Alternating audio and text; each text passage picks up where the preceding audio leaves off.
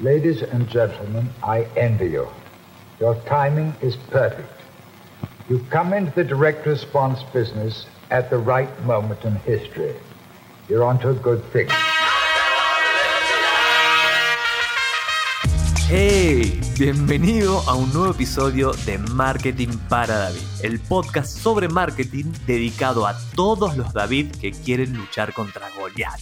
Mi nombre es Javier Iranzo y hoy, como en todos los episodios, entrevistaré a un emprendedor para conocer su historia y sobre todo sus secretos de marketing. En el podcast de hoy charlaremos con Carlos Fernández, cofundador de SoSafe ya seguramente conoces que es SoSafe, pero si no sabes que SoSafe es como el Uber de la seguridad. Algunos datitos medio freaks que SoSafe ya, por lo menos en Chile, está en 1.100.000 usuarios o vecinos y la aplicación tiene presencia en más de 50 países. ¡Wow! Carlos es chileno, tiene 36 años de edad, estudió ingeniería comercial en la Universidad Adolfo Ibáñez, tiene un magíster en marketing así que vamos a preguntarle muchas cosas de marketing. Cofundó por supuesto SoSafe en el 2014. SoSafe obtuvo el premio Avoni en la categoría Ciudad Nuevas Aguas Andinas en el 2020.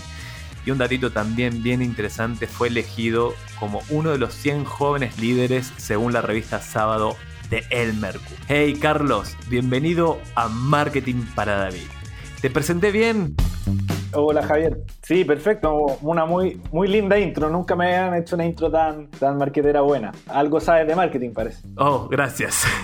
¿Algún dato freak que esos de que no se encuentra en internet sobre Carlos que puedas contarnos? Un dato freak. Eh, bueno, podría ser que me terminé el Mario 3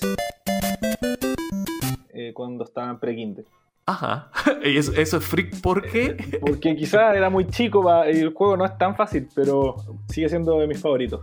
Te cuento que en la entrevista hay varias secciones. Tenemos una que es mi favorita, que es la de fuck ups o cagazos, ping pong, la máquina del tiempo, pero ahora vamos a empezar con algo más tranca. Queremos saber un poco sobre Carl. Actualmente, SoSafe tiene un uh, montón de usuarios, pero seguro no partió así ¿Cómo se te ocurrió la idea? Go.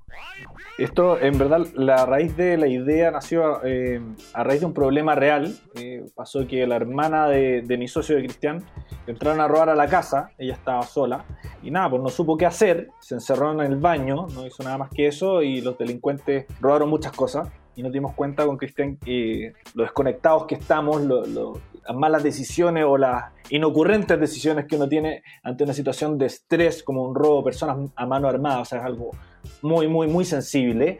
Y dijimos, bueno, en realidad llamar al teléfono y, por lo demás los teléfonos de emergencia cambian según la comuna donde yo estoy ubicado. Entonces dijimos, esta cuestión en verdad necesita ser más eficiente y ahí nació un poco la idea de, del botón de pánico virtual. Ahí la aplicación de hecho no se llamaba SoulSafe en sus inicios, inicios se llamaba Panic Button, algo súper intuitivo y partió con eso y como tú bien dices hoy día, claro, ya son más de 1.100.000 usuarios en Chile, pero eso no se, no se consigue la noche a la mañana, tuvimos que recorrer un largo trecho para entender, ver cuáles eran los drivers de uso y, cuáles eran los drivers de descarga también. Porque de alguna manera las apariciones de empresas que lo que nos generaban un pic de descarga fuerte, pero después veíamos que el uso era súper bajo y y era muy importante entender por qué el uso era bajo. Si yo te pregunto a ti, Javier, ¿cuántas veces en tu vida has llamado a la policía? Cero, y si tuviese que decir, diría 911, que es lo que nos han enseñado las películas. Dijiste dos cosas que son clave en nuestro descubrimiento. O sea, por un lado, eh,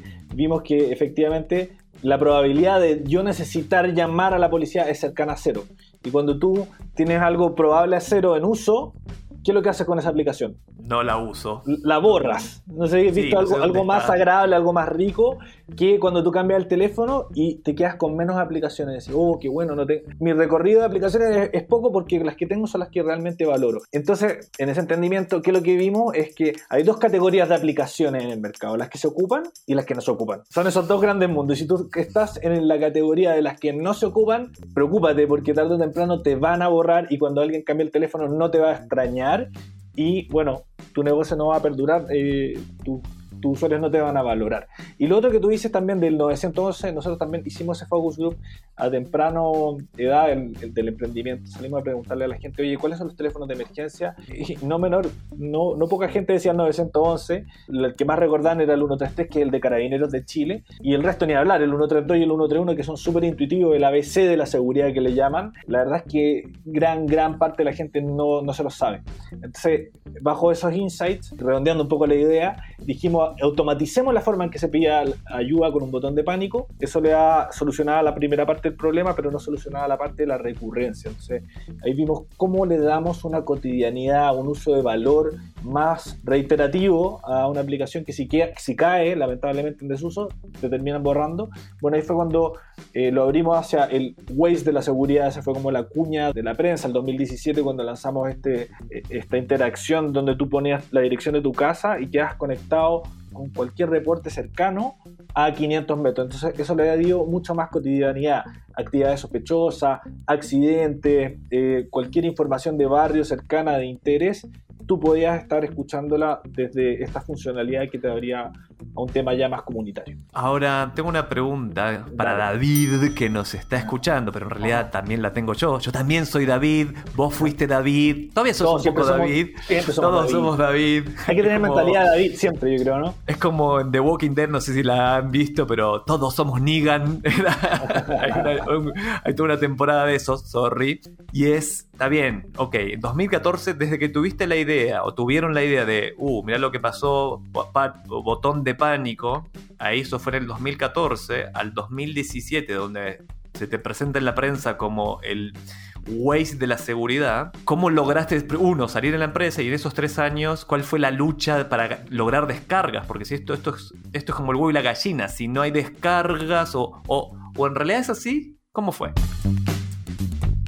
Sí, totalmente. O sea, Estuvimos, de hecho, durante esos tres años, yo te diría que porfiando mucho un pitch que era, que era muy marquetero políticamente, pero era muy... Eh, se contraponía mucho con los objetivos de la empresa que al final van en, la categoría de, de, lo que te decía, de caer en la aplicación, en un tipo de aplicación que tú ocupas, que tenga recurrencia, que tenga valor. Era hacia los vecinos y hacia los alcaldes un poco era, esta es una aplicación que ojalá nunca tengas que ocupar que te diera la sensación de seguridad. Pero la verdad es que con ese pitch que igual la vendía, nos mataba la recurrencia. Entonces, eh, yo diría que ahí fue un poco el aprendizaje. Nosotros con eso vendimos mucho, pero después veíamos los números y, y las municipalidades dudaban mucho. Decían, chuta, ¿Por qué voy a renovar una licencia que cuesta tantos millones si es que no lo ocupa nadie? No, es que un botón de pánico que ojalá nunca lo tengas que ocupar. Era como súper contrapuesto el, argumento. Hasta que lo abrimos a este Waze de la seguridad, donde los números en realidad despegaron por justamente la cotidianidad y el valor. O sea, tú no sacas nada igual tampoco con una aplicación que te puchea información inútil, tarde o temprano la vas a borrar. En cambio, nosotros logramos generar una cotidianidad, una aplicación que te puchea información útil de tu barrio y por ende la gente lo valora y así fuimos construyendo un poco con ese entendimiento. ¿Cuándo fue, en qué momento tuvieron esa, ese pivotear esa idea, si, si, es válido decirlo así, decir, ah, mira, no va por ahí, va por acá, ¿Qué los llevó a hacer ese cambio y cómo lo implementaron? ¿Cómo la gente, porque de nuevo esto es comunidad y uno ve las notificaciones push cuando alguien la está usando? Entonces, si nadie la está usando, no hay notificaciones. ¿Cómo empezaste a crecer en usuarios? ¿Cómo la gente la empezó a usar? ¿Cómo la adoptaron? Yo creo que lo recogimos un poco con, con muchas capacitaciones de la aplicación en sus inicios, bueno, todavía lo hacemos, pero siempre estamos muy ligados, muy cercanos a las juntas de vecinos. Las juntas de vecinos nacen un poco con, con el fin de, que la comunidad se apoye. Y, existen muchos estos grupos de WhatsApp de seguridad del barrio. No sé si es que tú tienes alguno ahí ya creado, pero, pero se comunican de todo tipo de cosas, pero también lo tomo de una cuña de un concejal que dijo que los antisociales nos han obligado a sociabilizar de alguna manera o a organizarnos. Yo creo que de ahí nace mucho esta necesidad. Y vimos, claro, nosotros promocionábamos el botón de pánico, que la gente creara su grupo de emergencia, que esto te conectaba con la municipalidad y vimos que estos grupos de WhatsApp muchas veces se hablaba de cualquier cosa. O sea, estoy vendiendo palta, oye, eh, mi hija hizo una galletita exquisita y todo, oye, no, hasta el grupo de, de, seguridad, por favor, hablemos solamente de eso. Y nosotros dijimos, oye, chuta, y si conectamos a los vecinos cercanos para hablar de temas de seguridad y que se escape solamente el botón de pánico, pero justamente temas de, de seguridad, ok, y eso fue lo que lanzamos un poco el 2017. Abrimos las comunidades para que pudieran comunicarse especialmente de seguridad y también sacamos otras categorías para que la gente pudiera hablar también ahí y poder, en el fondo, hacer un canal organizado, comunitario del barrio para que yo pueda recibir lo que me interesa y si es que me interesa solamente las cosas de seguridad, yo activo solamente esas notificaciones. Entonces, de alguna manera, los mismos usuarios se pueden eh, configurar, perfilar, en el fondo. Tuvieron claro, muy claro el problema, vieron la solución, la oportunidad y empezaron yendo ustedes mismos, hicieron publicidad, pagaron a influenciadores, ¿cómo hicieron para que esos primeros grupos descargaran la aplicación y la usaran? Buena pregunta. Bueno, nosotros de la verdad es que salimos a vender esto desde el momento en que ya teníamos el primer MVP, o sea, la primera versión, botón de pánico y nada más. ¿Dijiste MVP? MVP. Ah, MVP, el producto mínimo viable. Exactamente, sí. ¿Qué es un MVP para vos? MVP eh, yo diría que es la primera versión de tu solución que ya es ofrecible, por así decirlo, al mercado. Salimos a testear el, este MVP con distintas municipalidades.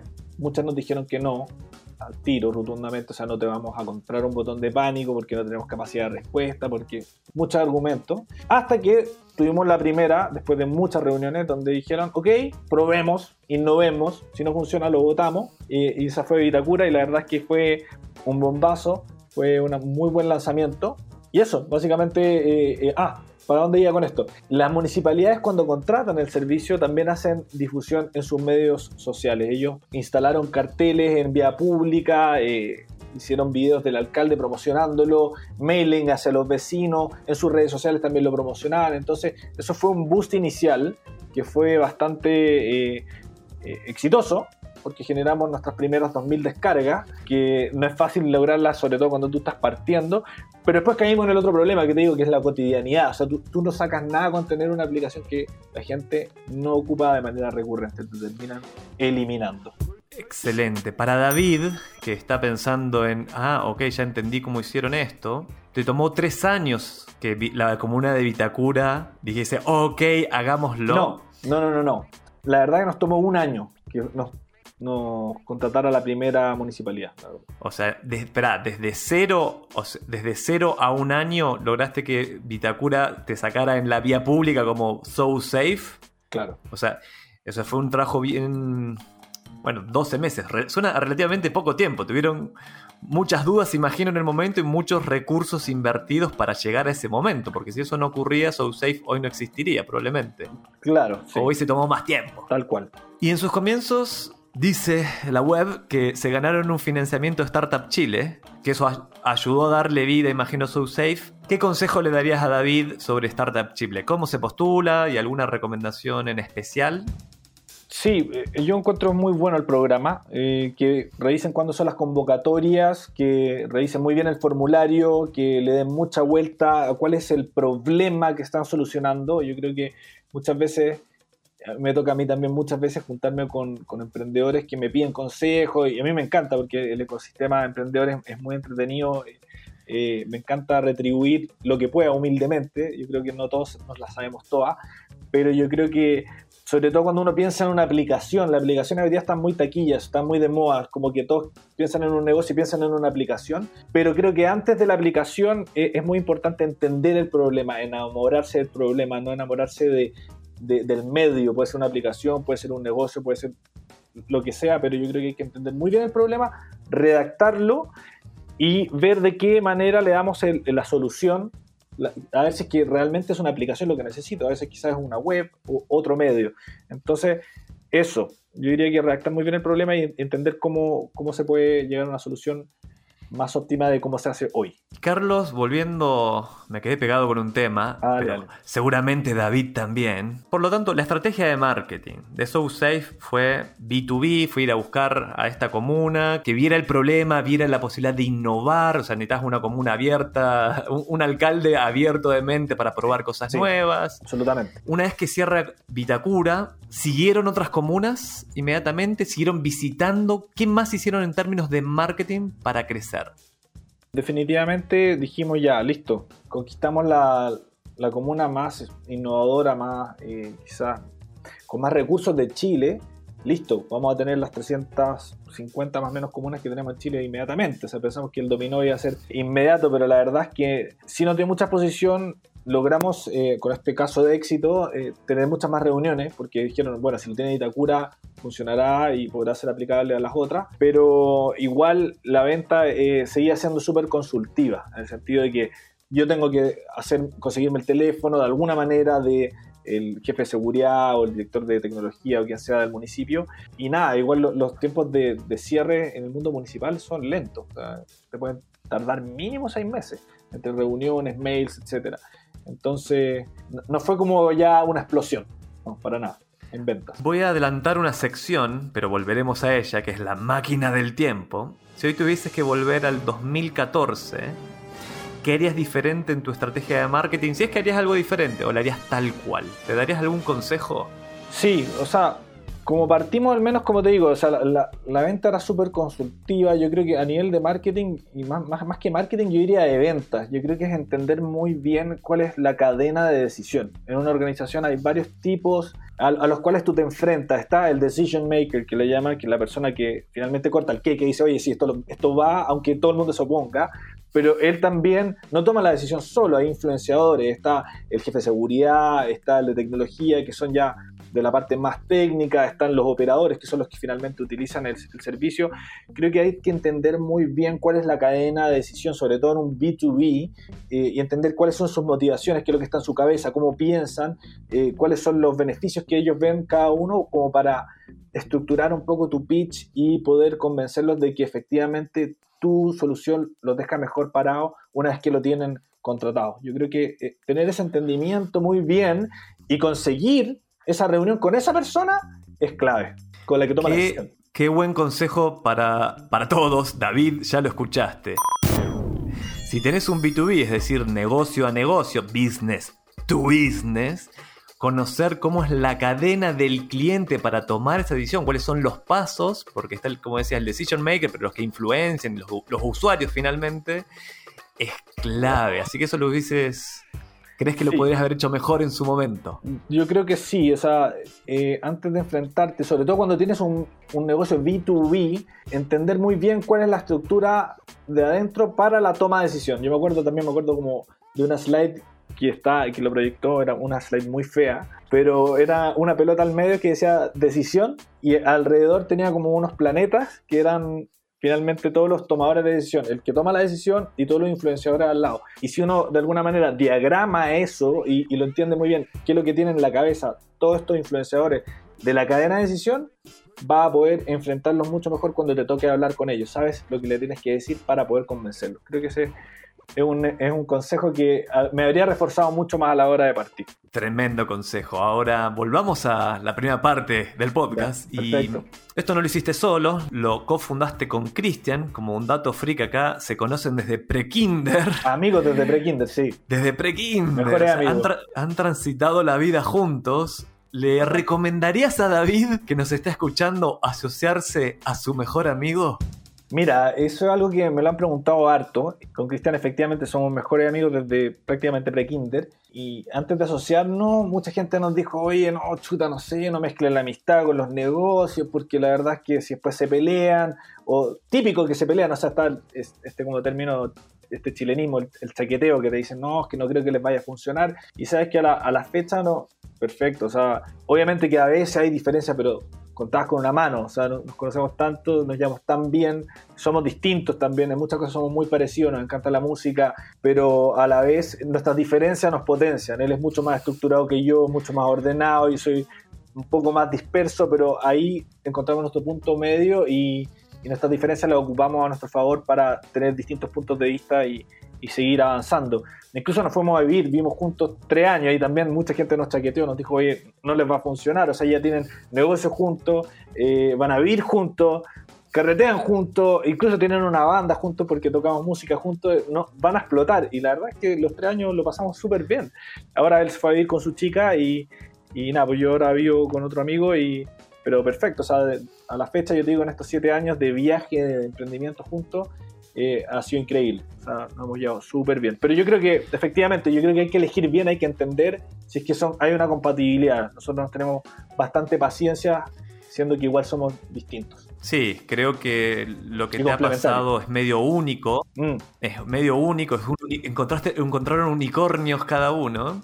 en general, con los emprendedores que hemos hablado, dice, ah, no me equivoqué con los socios, me equivoqué con el cofundador, o eso lo me equivoqué con las primeras se escucha mucho y tener un cofundador que diga que hoy vos te puedes ir de vacaciones o puedes, eh, te podés enfermar y alguien te va a cubrir las espaldas es una ventaja competitiva de la hostia. O sea, absolutamente ahí como para marcar el punto, Javier, y yo siempre me preguntan como cuando están partiendo también, uno de los grandes consejos es elegir con pinzas los, los socios. Yo, yo he visto mucha gente que efectivamente se, no tienen esa compatibilidad, no tienen esa complementariedad que con Cristian sí tenemos. yo en verdad nada que decir, yo le tengo el mayor de los aprecios y, excelente socio. O sea, yo pondría mi mano al fuego por él.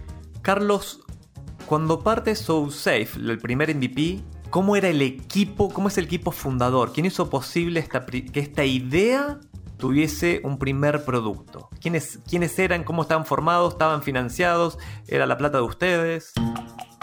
Bueno, partimos yo con Cristian prácticamente dibujando en un, en un cuaderno. La idea de este botón de pánico, después lo pasamos a un wireframe, diagramamos más o menos cuál era el, el flujo que se nos ocurría. Y bueno, en paralelo postulamos a Startup Chile, grabamos un video pitch que te piden ahí, muy chistoso verlo hoy día después de seis años. Y finalmente, bueno, ganamos ese financiamiento. Y ¿De cuánto fue? ¿Cuánta plata? Eran 40 mil dólares. 40 mil dólares para partir.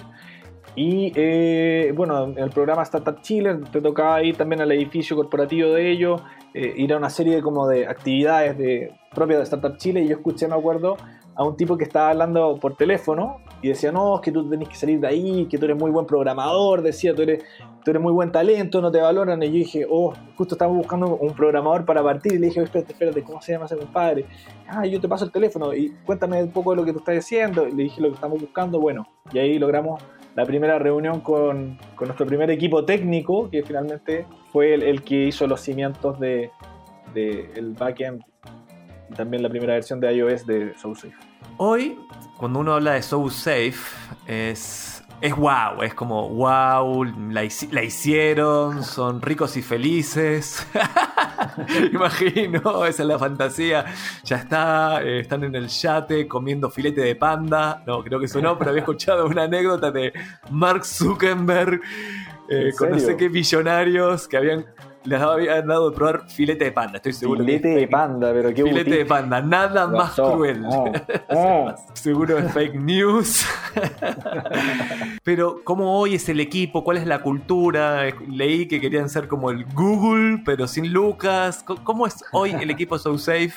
Que lleva tremenda operación. El equipo de producción me lo sopló. Así ah, Somos relativamente jóvenes, yo diría que promediamos los 30 años entre todo el equipo somos, no sé, yo creo que de espíritu joven, ni tan viejos tampoco, como te digo, 30 años, eh, súper eh, abiertos, tratamos de ser eh, ágiles, tomar buenas prácticas de, todo, de, todas partes, escuchamos, somos súper transversales, así, no es muy jerárquico. Acá la verdad es que la opinión de todos vale y somos muy, muy oreja con todas las ideas, tratamos de jerarquizar, obviamente, porque como cualquier empresa estamos obligados a que a que haya un orden jerárquico de la toma de, ideas y finalmente eso es lo que manda, pero, pero tiene un ambiente muy rico, o sea, y yo creo que lo que comparte el ADN es que es una, es una empresa muy mission driven. Todos comparten mucho la misión, el propósito que tenemos, que es mejorar la, la calidad de de las personas a través de la colaboración y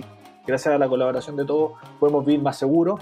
Eso todos lo creen y, lo sienten eh, en su ADN y eso es es muy agradable trabajar con gente que, que comparte esa fuerza y, somos súper 24/7, pero no porque lo exijamos así. O sea, si pasa algún cagazo o se necesita estar atento un sábado a las 3 de la mañana, todos se conectan y, y no porque sea pega, es porque en verdad eh, sabemos el impacto que tiene esta plataforma y que si en verdad se cae o, hay algún cliente municipal o empresa, quien sea, que nos necesita ahí, estamos ahí porque no, no, nos duele, nos duele que haya un problema. Entonces, siempre estamos ahí atentos y muy mission driven, como digo. O sea, sí, es súper entendible porque SoSafe salva vidas. O sea, ha salvado vidas, ha salvado varias. Entonces, en muchos casos, sí. si se cae la aplicación, hay vidas que no podrías salvar. Así que imagino que ahí no, es, uy, no vendimos cuatro poleras. Eh, no, es, mira,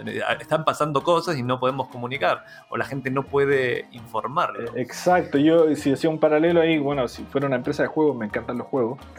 Pero si se cae el servidor, chuta una noche, bueno, no pudieron jugar. Qué lata, pero si se cae lo nuestro, eh, efectivamente alguien puede estar en una emergencia vital y si no da el aviso de manera oportuna, cada segundo cuenta. La verdad es que se salvan vidas de esa manera, haciéndolo más eficiente. Lo que debe sumar una cuota de estrés importante. Imagina a todos los equipos cuando eso sale. Por lo tanto, ¿cómo, me gustaría saber cómo se administran, cómo es una semana típica de So Safe, entendiendo que hay mucho en juego cuando hay un problema con la app? Bueno, la verdad es que no hay ninguna típica, siempre hay cosas distintas que hacer, siempre hay requerimientos diferentes, siempre estamos, y sobre también los requerimientos de los clientes, también sobre eso estamos innovando, estamos probando cosas. Pero, pero pasa, o sea, nosotros tenemos un call center también de soporte que está 24/7 eh, atendiendo a nivel nacional, o sea, de Arica a Punta Arenas, nosotros todos los requerimientos de seguridad y emergencia también los tomamos. O sea, eso es como una parte social que tenemos no solamente atendemos los, municipios que ya nos pagan, sino que también los que están en camino de conectarse, también si alguien, por ejemplo, presionara seguridad en putre, igual nuestro call center tarde o temprano te toma y hace la derivación con la fuerza pública. Pero si hay un problema, como te decía, un sábado a las 5 de la mañana, perfectamente a mí me pueden llamar, oye Carlos, tuve un problema acá, eh, se cayó el sistema o necesitamos que nos ayuden, nos conectamos y tenemos que solucionarlo. Bueno, antiguamente, Montetupa, en la primera gran caída cuando ya éramos red social fue para la nevazón que tuvimos. Hubo mucho reporte y eso fue como el año 2017 también. Obviamente la infraestructura tecnológica no era como, tan robusta como hoy y se fue a piso. Y el estrés de tener, no sé, 10 pues, comunas que te digan, oye, ¿sabes que tu sistema es cuando más lo necesitamos ahora está en el piso? Uf, fue, en verdad que transpiramos fuerte, nos sirvió para parchar muchas cosas. Y hoy día la verdad es que tenemos muchísima más actividad que en ese momento puntual, porque bueno, el sistema te lo exige. Antes de entrar a la nueva sección Fuck Ups y esa cuenta probablemente como uno de esos Fuck Ups, eh, curiosidad, ¿dónde tienen los servidores hoy de SoulSafe? Amazon. Amazon Web Services. Sí, sí. Así que bueno, entremos en la sección. Por favor, Pablo, púchale play y pon la cortina adecuada. Púchale play.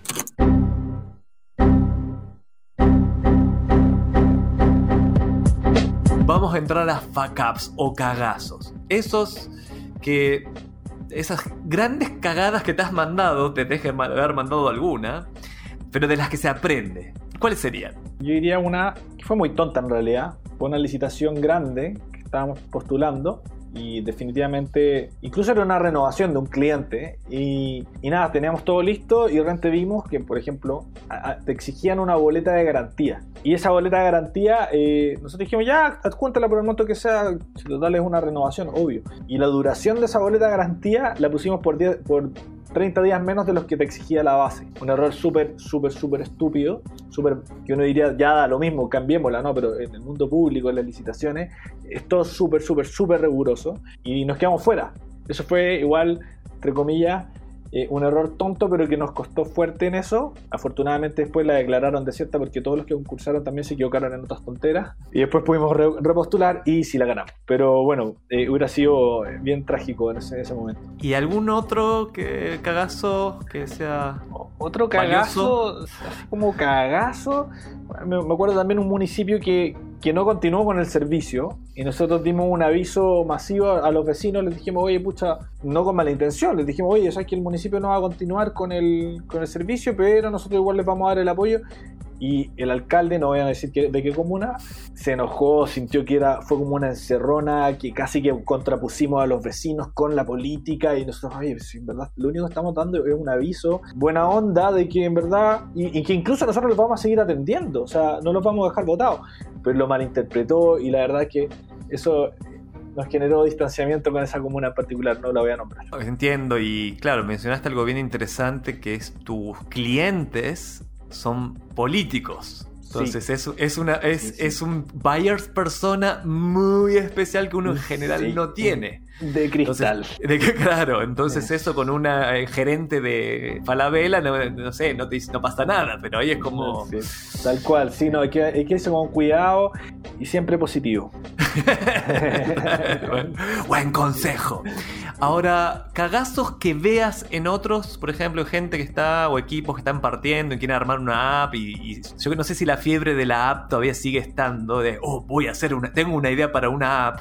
Yo creo que ya no tanto, pero... Yo creo que sí. Ah, ok, sigue la fiebre de la app. Sí, me preguntan harto todavía, harta gente que, tiene ideas y, y me piden consejos. Mira, yo me he juntado con harta gente y de repente me pasa que me dicen, oye, ya, tengo mi idea, eh, ya contraté gente, tengo programador, tengo diseñador, ya, ya, y yo le digo, ya, y espérate, ¿y ya partiste? Sí, y, todavía estoy pensando cómo hacer la aplicación y, qué pasa en esto, o sea, no tienen nada diagramado, ni, saben qué va a pasar, o sea, no lo tienen ni dibujado el flujo, pero tienen gente contratada. Y, no hay nada más caro que tener equipo sin algo ya definido. Aunque por último no sea el, final, da lo mismo, pero tienes que tener un diagrama más o menos claro de, desde el login hasta lo que vas a entregar, porque si no, no hay nada más caro, como te digo, tener un, programador que te diga, ya, ¿y ahora qué hago? O un diseñador, ya, ¿y, qué, viene acá? Ah, no sé, y, o sea, pasó el mes y pagaste sueldos a la hoguera. Entonces yo lo que siempre les digo, antes de pensar en un programador, antes de pensar en un diseñador o lo que sea, redacta el problema, redacta la solución que le quieres decir y llévalo a un PowerPoint. Aunque el PowerPoint sea horrible, da lo mismo, pero tienes claro cada uno de los pasos de tu solución digital y después piensa recién en qué plataforma, qué tipo de programador necesitas, si es que un diseñador o no, o lo va a externalizar. Dale, pero ese es otro problema. La contratación es la última parte, pero primero ten claro cuál va a ser el diseño de tu de tu servicio previo. Y ya compré el dominio. No, sí, estoy, listo, ¿no? Y te prestan el logo. Ya, pero, oye, pero. Y, cuéntame, ya, picheme tu, tu, solución. Y no la tienen clara. Entonces es súper importante tener ese entendimiento que es, entre comillas, gratis antes de siquiera pensar a quién vas a contratar. Es eh, eh, bacán, eh, bacán igual estar ansioso y, como adelantarse, pero creo que el paso súper previo, siempre les digo, el PowerPoint feo. No, o sea, olvídense del diseño. Cuéntame qué es lo que está solucionando, cuál es la forma y después vendrá la contratación. Es muy buen consejo ese, David, y lo voy a parafrasear para ponerle acento a ese consejo. Cuando Carlos, cofundador de SoSafe, te dice hace un PowerPoint feo, lo dice de verdad. ¿Y por qué? Yo opino igual y doy el mismo consejo. Es porque si lo haces hermoso, contrataste a un diseñador en que te lo rediseñara, invertiste horas en, que quede impecable, cuando te digan está malo, cambiarlo o volver para atrás o, o cambiar cosas, hay una gran inversión que ya hiciste y ese costo hundido a los seres humanos nos cuesta como asumirlo. Entonces, cuando hiciste una presentación rápida, donde la idea estaba clara, no te volviste loco con el diseño, es un producto más viable. Hay un dicho gringo de eso, no me acuerdo exactamente las palabras cómo eran, pero si es que no te avergüenzas de tu primer eh, lanzamiento, you launch too late. O sea, lanzaste muy tarde. Creo que está en el Instagram, puede ser, sí. Pero te empuja a que, oye, tenla clara, prueba rápido y con esas hipótesis validadas va a poder avanzar mucho mejor que mucha gente también que quiere tener el desarrollo perfecto antes y después lo lanza a público y el público te dice, oye, no entiendo nada y estuviste un año desarrollando. Mucho mejor rápido, ser ágil, probar, testear. Ese input es invaluable, te va a servir para hacer el mejor craft en poco tiempo. O sea, equivocarse rápido y moldear rápido. Es muy buen consejo, acento ahí, porque se ve mucho también el miedo, y también en marketing, muchas veces de salir con una campaña, me pasaba en la época de gran agencia, hoy es más, mira, podemos hacer una campaña en un par de horas y veamos si funciona y el algoritmo nos va a decir. Entonces, salir rápido, salir a probar lo que tenés, mostrárselo al mercado, que el mercado reaccione con mano arriba, mano abajo, es fundamental para no perder meses craneando y gastando recursos, porque es tu tiempo, son si contrataste sueldos, es, un, terrible. Absolutamente. Y otra cuestión que pasa harto, Javier, es el tema de, de ser muy eh, hermético con las ideas. Como que, oye, no, es que tengo una idea, pero, pero no se la cuentes a nadie. Y es como, oye, da lo mismo, las ideas las venden a granel, son gratis y, y, nadie te va a copiar. Si tú tienes la visión y la convicción, lo vas a hacer mejor que nadie. Y lo, y lo que tú dices, el, el, input del mercado, de tus mismos amigos, sus impresiones, es invaluable para poder darle una mejor forma, otra óptica que quizás tú no le habías dado y va a ser mucho más exitosa. David, ya lo escuchaste. Eh, si tu primera versión no te da vergüencita, es que estás lanzando muy tarde. Vamos a meternos, Carlos, a una de mis secciones favoritas, que se llama Ping Pong. Te voy a hacer preguntas y vos tenés que responder lo primero que te viene a la mente. Siempre pensando en que, cómo se beneficia David de, de tus respuestas. Sin presión. Perfecto. Herramienta o app que te complicaría la vida laboral si desapareciera mañana. Yo creo que Salesforce. Salesforce lo ocupamos bastante en el área de venta. Me carga la interfaz, es, es, es, tosca, pero sin embargo lo tenemos bien organizado y nos ayuda a, a sacar gráficos, dashboards y, y proyectar varias cosas. Un libro, película, canal de YouTube o podcast, incluido Marketing para David, o todo eso que sigues. Bueno, este podcast que está buenísimo. Película, hace poco vi eh, The Founder, no la he visto completa, eh, el, de la historia de Ray Kroc, el fundador de McDonald's. Creo que está bueno para pensar en grande y es un buen consejo para, para todos los emprendedores. ¿Canal de YouTube? Un... No sigo ninguno en particular que se me ocurra, ¿no? ¿Y libro? ¿Algún libro que digas, hey David, tenés que leer este libro si vas a hacer una app? Estoy partiendo de Blitzscaling. Está bueno. Ok. Siguiente pregunta. ¿A qué hora te levantás? ¿A qué hora me levanto? Eh, varía, pero entre 7 y 9, diría yo. ¿Tenés una rutina a las mañanas? Sí, siempre, bueno, ducha y café inmediatamente. Y después eh, anotar las cosas que me toca hacer en el día y las jerarquizo por importancia. Trato de hacer la más importante siempre al principio. No, a ver, si fuera ordenado, ordenado, en verdad es ducha, café, tratar de responder rápidamente los mails, cerrar el, los mails para poder focalizarme en las tareas del día y sacar las más, las más importantes de las menos importantes. ¿Cómo administras a tu equipo? ¿Cómo lo administro? Bueno, todas las mañanas tenemos un daily donde hablamos de las cosas que vamos a hacer.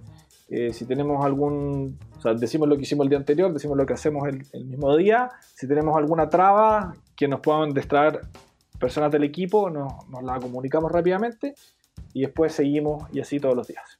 Vamos monitoreando. ¿Cuál es tu mayor miedo laboral, en el mundo laboral? Mi mayor miedo laboral yo creo que es eh, tener que trabajar por necesidad económica y que sea eh, que me obliga a trabajar en algo que no tenga propósito, que no me sienta lleno. Más allá de, trabajar para poder vivir, que todos lo necesitamos obviamente, eh, me cargaría trabajar en, algo que no comparto los valores de la empresa o que, que sienta que mis compañeros de trabajo no los, no los admire. Yo creo que es súper importante tener un buen, buen ambiente laboral y, y, sentir que lo que tú estás trabajando es una real contribución hacia la sociedad. ¿Qué conocimientos técnicos sí o sí tiene que tener un equipo emprendedor que se va a meter en el mundo de las apps? Mira, yo creo que igual, eh, bueno, una aplicación, o sea, un, una empresa de aplicaciones una aplicación como la nuestra, sin duda necesitas un equipo multidisciplinario. No, hay, no, una persona que pudiera hacer todo.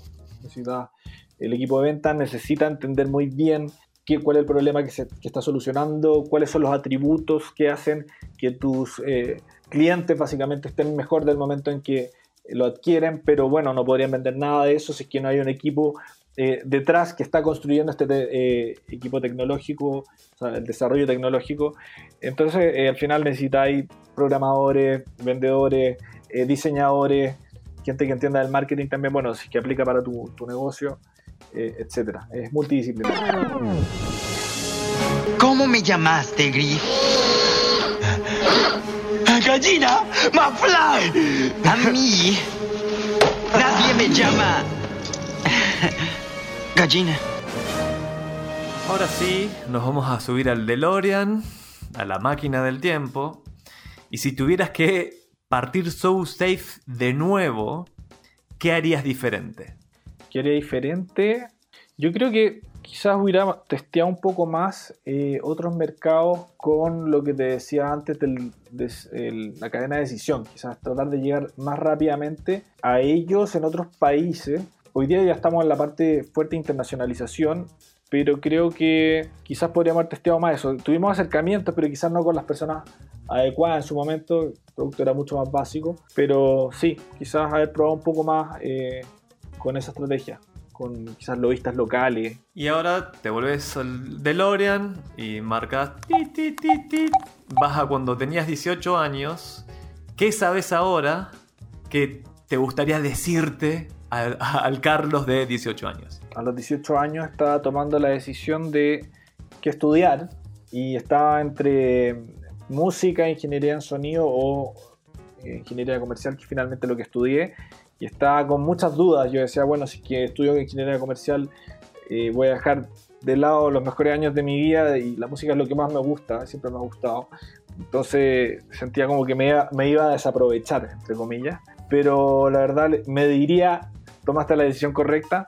Eh, finalmente no dejé de lado la música. Eh, bueno, acá atrás se puede ver mi guitarra un poco. Sigo tocando harto. Y, se puede, o sea, se puede desarrollar. Yo creo que también ese es como el consejo en general. Si tú te empujas a, desarrollarte un poco en, lo que no te sale tan natural o que no está directamente relacionado a, tus intereses más eh, espontáneos, esos intereses espontáneos igual los vas a seguir desarrollando si de verdad te, interesan. Entonces, me diría, quédate tranquilo, es buena decisión porque siento que igual me, me armé de herramientas que de otra manera no, no habría tenido. Esta última sección se llama el plug si la gente quiere, lo que David que nos está escuchando, quiere saber más de SoSafe, quiere saber más de sus fundadores, más de Carlos, ¿cuál es el mejor medio para hacerlo? Ah, me pueden escribir perfectamente a carlos.sosafeapp.com. Ah, grosso. ¿Respondes? Sí, obvio que sí. Oh, wow. Hey, David, hey, sin miedo. Sin miedo. Sin miedo. Muy bien.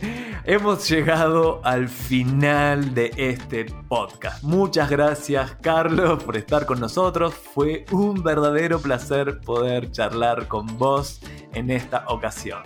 Muchas gracias a ti, Javier, por la invitación y bueno, invitar a todos los oyentes del podcast que descarguen SoulSafe. Es totalmente gratuita. La pueden encontrar en Play Store como en App Store si tienen tanto Android o iOS. Y, nada, que todos participen y sigamos eh, cuidándonos porque la responsabilidad de la seguridad es de todos. Excelente, Carlos. Gracias a vos, Carlos, obviamente de nuevo. Gracias a vos, David, que nos seguiste hasta acá. Y también muchas gracias a Delphi Seoane y a Salva Luca en la producción y a Pablo Caligari en la edición. Puedes escribirme consultas, comentarios, lo que quieras a arroba Javier en Instagram o simplemente me googleás Javier Iranzo y me vas a encontrar. Nos escuchamos en el próximo episodio y como ya sabes, David, vos Carlos capaz que no lo sabías, pero lo que le decían a David antes de pelear con Goliath era, no te olvides David, ponele onda. Esto es la sección no oficial. Este es el off the record. Eh, el mismo autor de, de Blitzscaling que tiene un podcast que se llama Masters of Scale.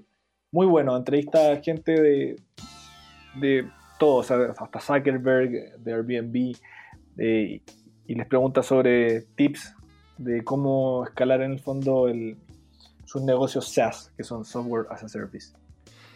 Y dentro del ecosistema emprendedor, ya SoSafe pasó, está en las grandes ligas, pero ahí está SoSafe, Corner Shop, Fintual, digamos, ¿quién más? Ah, ahí, digamos, esos son como los tres más grosos. ¿Qué, otro emprendimiento grosso popular eh, hay hoy en Chile?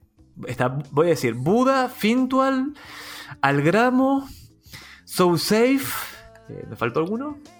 Em, Corner Shop, por supuesto.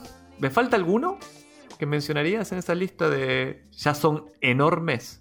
¿Y te, tenés onda con ellos? ¿Hablás? ¿Tienen como así un club privado de, che, nosotros que tenemos un millón de usuarios, tenemos un, un grupo privado en, en, Instagram? O no, en Instagram no hay grupos, en WhatsApp. O... Yo particularmente no, pero mi socio Cristian sí ha hablado con, lo, con los de Cornerstop. Pero eventualmente o hay como, hey, este es el Unicorn Group donde nos ayudamos mutuamente y, nos compartimos experiencias, en la liga. Ah, yo, yo particularmente no, no, no, no, estoy en ese grupo, pero sería una buena...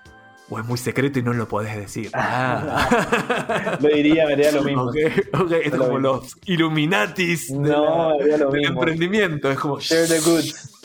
Hubo algo, algo que no dijimos oficialmente en la entrevista que te gustaría agregar en, esta, en este off the record nueva sección que acabamos de inaugurar tú y yo. Ah, bueno, como quizás como en el cierre, invitar a, a todas las municipalidades que nos están escuchando que nos puedan escribir a contacto.soulsafe.cl si quieren conectarse y monitorear sus territorios y poder de alguna manera entregar una conexión más directa con sus vecinos, nos pueden escribir y contratar nuestros servicios. Bueno, y música, ¿seguís teniendo la banda? ¿Seguís teniendo, ¿Se sigue llamando Hot Nanas tu sí, banda? Hot Nanas, sí, con Chris. ¿Tocan? ¿Están haciendo algo? Estamos, bueno, ahora que estamos todos encerrados estaba más difícil, pero cuando nos habían soltado eh, ese par de meses nos juntamos un poco a, a ensayar de nuevo, pero bueno, ahora que estamos encerrados, eh, estamos medio stand-by todavía. Subimos un par de canciones que teníamos en el tintero, están en Spotify, nos pueden buscar igual. ¿Sabes que no es el primer startup eh, con el que hablo que son músicos. ¿Ah, sí? O sea, por ejemplo, hubo, hubo un podcast con los chicos de Zapping TV, que ahora es Zapping, y son músicos, tocan la guitarra. Parece que e, era verdad que cuando aprendes música se habilita una parte de tu mente, de tu cerebro, que te ayuda a ser más creativo y tener más cosas que los Sí. que no. Hay un video muy no- bonito que lo ilustra eso. en Ah. YouTube. Sí. Y Carlos, en términos de publicidad, marketing publicidad más dura, o publicidad, cuando ves publicidad en que hoy es internet, no ves ya, no sé quién, no sé si ves tele, pero ¿qué te llama la atención? ¿Hay algo que mires, ah, hijos de qué bueno que está hecho este anuncio? ¿Hay algo. Mm, la verdad que no, pero sí me llama la atención como hoy día estamos súper traqueados. Yo siento que de repente digo algo y el, digo, no sé, necesito comprar un martillo. Y de repente Instagram, estoy seguro que tiene el micrófono abierto, porque aparece un, un anuncio de un martillo o de algo que comenté, ni siquiera algo que busqué. Uno podría entenderlo si que uno googleó algo. Claro, están estos crawlers, estos sistemas que igual uno podría entender, ok, hay inteligencia ahí de lo que uno buscó, pero de lo que uno habló, me llama harto la atención. Mira, está, está bastante explicado ese tema, ¿Sí? de que en realidad hay tantas señales que diste antes que cuando vos conscientemente creíste que dijiste martillo, el algoritmo ya sabía, digamos, con las señales que captó a través del pixel y demás, del SDK, ya lo sabían. Así que son re Sí, no, predictivos. Eso lo estás- encuentro, pero de la NASA, o sea, Del- si es que- ¿cómo lo hacen? O sea, de verdad eh, es como... Es que recolecta, mira, Facebook recolecta, y eso ahora se viene un gran quilombo gran, recolecta como unas 5.000, no sé, había 5.000 fuentes de datos de voz de, de cada persona, o sea, señales. Saben más predictivamente de lo que sabes vos, de lo que vas a hacer. Entonces es impresionante porque, porque nada, te ponen un ad, un anuncio en el momento justo, en el canal justo, pero esa fiesta se nos termina, o sea, los que estamos del lado del marketing, la publicidad, es, sí, toma el martillo. Carlos, cómpralo, está con descuento. Y te va a hacer bien Sí. porque vas a poner el cuadro que querías, ¿no? Entonces Claro. está bien.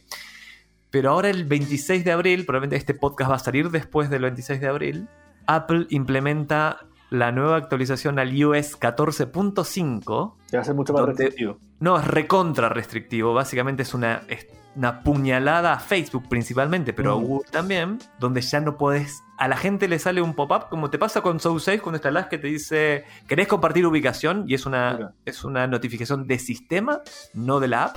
Va a salir una, una, tanto en Facebook como en Instagram, que va a decir: Hey, ¿quieres compartir tu información con terceros? Como Claro. Facebook. Va a decir: Pichula, no, 99%. Y en el momento que dijiste que no, no hay data que pueda entrar a Facebook para optimizar. No, increíble. O sea, Sí. yo creo que hay un sweet spot igual, o sea, igual rico que te lleguen alertas o, o- o temas de, de interés. po. Que finalmente optimizas tu necesidad con tu demanda, pero cuando es demasiado ya como el gran hermano, no, obviamente que a nadie le gusta.